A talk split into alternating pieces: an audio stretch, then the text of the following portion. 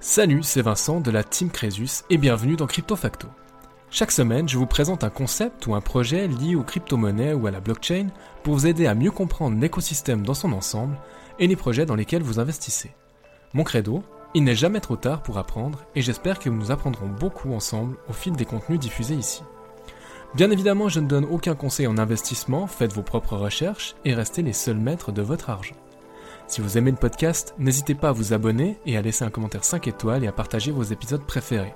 C'est très important et ça m'aide énormément à continuer mon travail et au référencement du podcast. Merci d'être là et bonne écoute.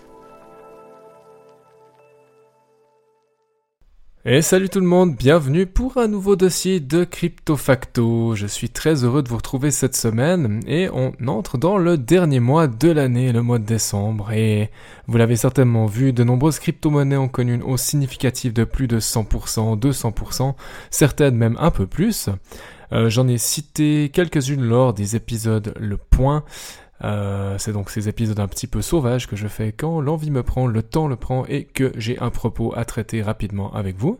Donc vous pourrez y retourner si vous le désirez tout simplement. Donc dans ce contexte, on continue de s'informer et de se former pour éviter tout mouvement de panique et de FOMO, de Fear of Missing Out, qui va de toute façon nous faire commettre des erreurs parfois très dommageables pour la performance globale. Alors j'ai envie de partager avec vous un dossier risqué, mais que je trouve intéressant, non pas pour sa qualité, euh, mais surtout pour parler d'un immense défaut euh, au projet. Alors je dis que le projet est risqué parce qu'on est dans le top 350, top 400 sur la crypto et que la capitalisation tourne autour des 75 millions de dollars. Donc c'est pas minuscule, mais ça reste dans le domaine du petit. Donc on est risqué à plusieurs niveaux. Et je vous mets en garde encore plus, ça peut s'effondrer, c'est pas parce que quelqu'un comme moi vous parle d'un projet qu'il faut vous jeter dessus sans réfléchir. N'oubliez pas votre due diligence comme disent les anglophones, d'autant plus que je ne suis pas investi sur Veracity pour des raisons que je vais vous exposer dans cet épisode, mais j'ai pu voir certaines vidéos qui sont clairement très très très très partisanes, et euh, bah, ça, ça va pas être mon cas, je ne suis pas sponsorisé pour tout ce que je fais ici. À noter encore que c'est un projet qui a changé complètement de domaine d'activité, j'ai envie de dire, en plein vol, ce qui ajoute encore une couche de risque à mon sens. Alors, de quoi qu'on parle? On parle de Veracity. Veracity, c'est un projet qui a déjà plusieurs années, donc on a un, acteur qui est là depuis un, certain temps. Euh, sauf erreur, l'ICO c'était 2018 ou 2017, euh, enfin dans ces eaux-là. Mais on voit que le projet n'a pas encore véritablement réussi à vendre son produit et donc à exister euh, pleinement dans l'écosystème des blockchains et du coup, bah, d'un point de vue purement financier économique, à vendre son token. Les développeurs résument le rôle de Veracity en quelques mots que je reprends ici, alors je vous les traduis bien évidemment. Veracity, c'est un écosystème de registres open source qui apporte confiance et transparence à la publicité et au paiement numérique. Alors si je résume un petit peu quel est l'axe choisi par Veracity, on touche à deux domaines, comme ils le disent, la publicité et les paiements. Il faut bien le garder en mémoire pour essayer de comprendre si les produits proposés peuvent avoir une quelconque valeur. Il faut aussi savoir qu'à l'origine, c'était pas du tout la focale de Veracity qui était plutôt tournée gaming et NFT. Donc autant dire qu'on a vachement, euh, on a fait un virage vachement, vachement anguleux. Et cet aspect a d'ailleurs totalement disparu de la page d'accueil de leur site. Vous pourrez aller voir par vous-même. Il y a encore euh, une année, une année, ça fait un petit moment que je regarde de loin Veracity, sans jamais être entré dedans, mais je me souviens qu'il y avait encore la partie euh, e-sport, voilà, ils appelaient ça e-sport, donc on a, on a cet aspect de gaming qui a complètement disparu. Du point de vue de la publicité, Veracity se tourne vers une notion de proof of view, donc P-O-V, qui est vraiment un concept qui est, qui novateur. Hein. C'est peut-être là que se cache la valeur sur Veracity, mais ça signifie que son rôle est de vérifier qu'une vue sur une plateforme soit réellement perçue par un humain et non un robot. C'est donc sur ce créneau qu'on souhaite se concentrer, et les grosses plateformes comme YouTube ont leur propre vérificateur, mais l'outil VeraView qui a été développé permettrait de le faire sans être nécessairement attaché à une plateforme. Alors on se met clairement du côté des publicitaires et on souhaite éviter de payer pour des vues ou des clics qui ne sont créés qu'artificiellement. L'idée est de fournir un service qui devrait permettre d'éviter un manque à gagner certain pour les annonceurs. Euh, si on considère que les bots, donc les robots euh, qui vont faire des clics ou faire des vues, euh, sont néfastes pour l'écosystème et pour l'économie, eh ben, on peut tout à fait envisager qu'il y a beaucoup de valeur à mettre en place ce type de dispositif. Maintenant, en ce qui concerne l'axe solution de paiement, bah, il n'y a rien. Enfin, de mon point de vue, il n'y a rien parce qu'il y a un wallet, mais je vois pas spécialement la plus-value vis-à-vis des paiements numériques. Donc pour moi, je passe simplement cette information. Ça se prononce, ça se vend sur deux axes, publicité et paiement numérique. Moi, je vois bien la publicité, je vois pas le paiement numérique. Je ne vais pas insister plus sur le projet en lui-même parce que le dossier se veut plutôt comme un cas d'école ou une démonstration autour de l'économie du token VRA. Donc on plonge ensemble dans la tokenomique. Donc le token VRA est un token qui est utilitaire, il sert donc à régler les différentes transactions dans l'écosystème autour de Veracity. Il est clairement utile, il peut avoir de la valeur. Jusque-là, tout va bien. Maintenant, il faut directement se concentrer sur la tokenomique. On part avec 10 milliards de tokens. Et récemment, il y a eu une modification qui a permis aux développeurs de prévoir l'émission de 80 ou 80 milliards de tokens supplémentaires pour pouvoir faire tourner VeraView, justement, l'outil, l'interface qui va permettre de vérifier les vues dont je vous ai parlé tout à l'heure. Alors c'est déjà pas joli joli en termes de dilution de valeur euh, de rajouter 80 milliards, mais là où il y a eu un véritable hic, c'est quand les développeurs se sont arbitrairement mintés 10 milliards de VRA supplémentaires pour faire des acquisitions. Comme ça, venus de nulle part, ils se sont dit que c'était une bonne idée.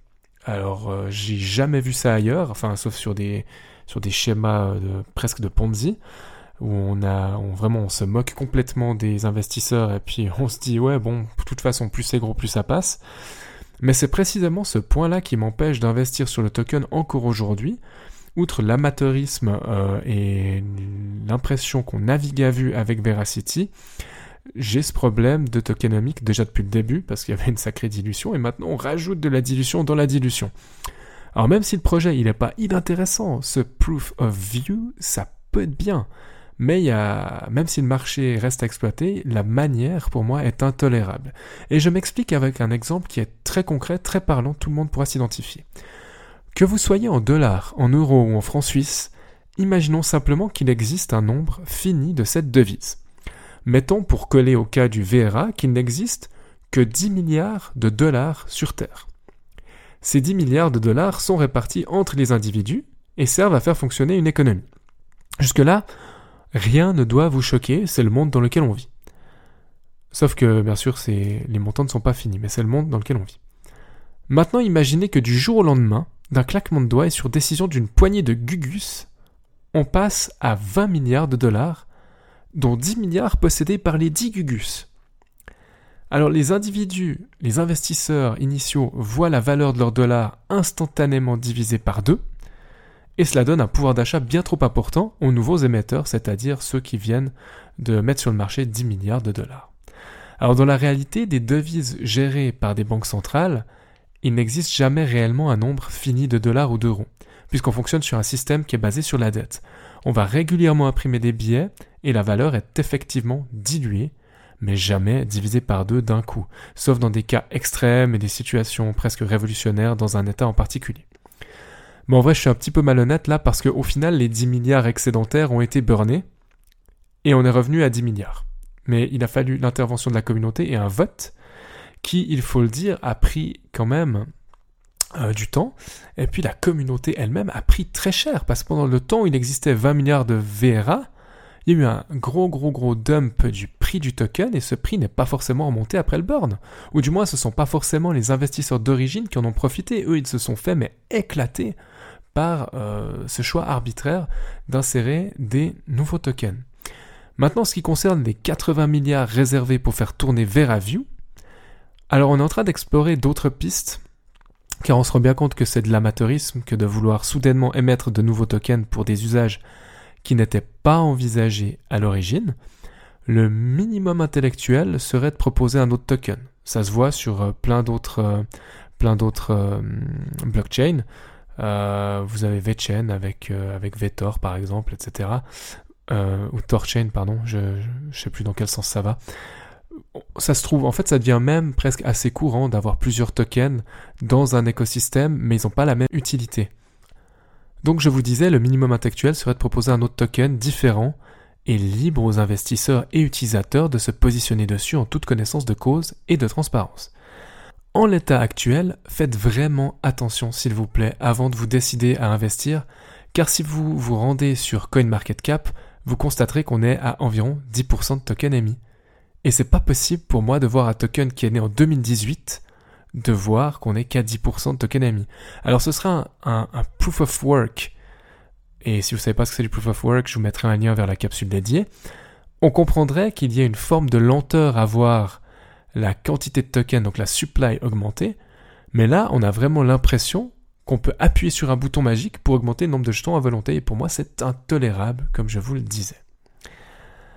Alors en préparant ce sujet pour vous aujourd'hui, je me suis rendu compte à quel point les titres dans la presse écrite, mais aussi bien évidemment sur toutes les, vignettes putaclic de vos plateformes vidéo préférées, on pouvait voir, entre guillemets, opportunité sur VRA qui vient de burner 50% de sa supply.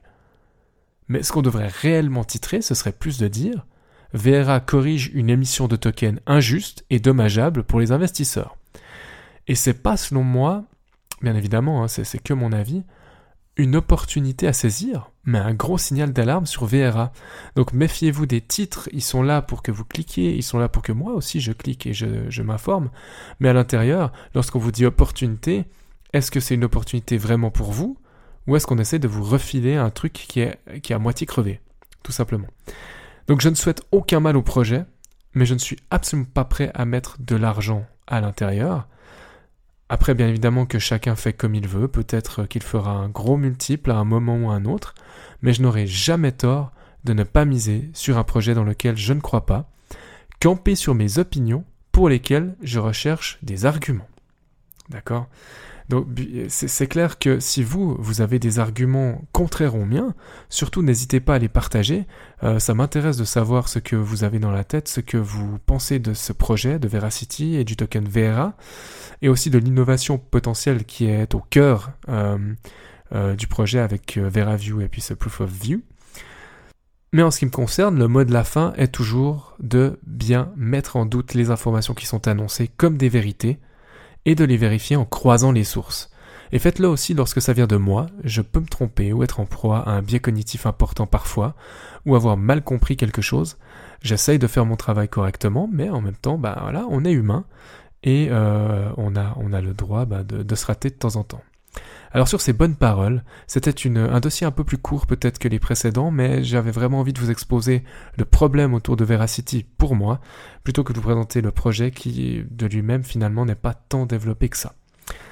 Je vous souhaite une excellente semaine, profitez-en et à bientôt pour de nouveaux dossiers de CryptoFacto. Ciao Merci infiniment d'avoir écouté cet épisode jusqu'au bout. Pour poursuivre la discussion, vous pouvez me retrouver sur mon blog suissecomcresus.com ou à l'adresse admin Les liens sont dans la description, je vous laisse y jeter un œil. N'hésitez pas non plus à partager votre avis sur cette émission dans les commentaires sur Apple Podcasts, à me laisser une note maximale sur Apple Podcasts et Spotify, ça m'aide beaucoup au référencement du podcast et à continuer mon travail. En attendant de vous retrouver pour un nouvel épisode de Crypto Facto, prenez soin de vous et à bientôt.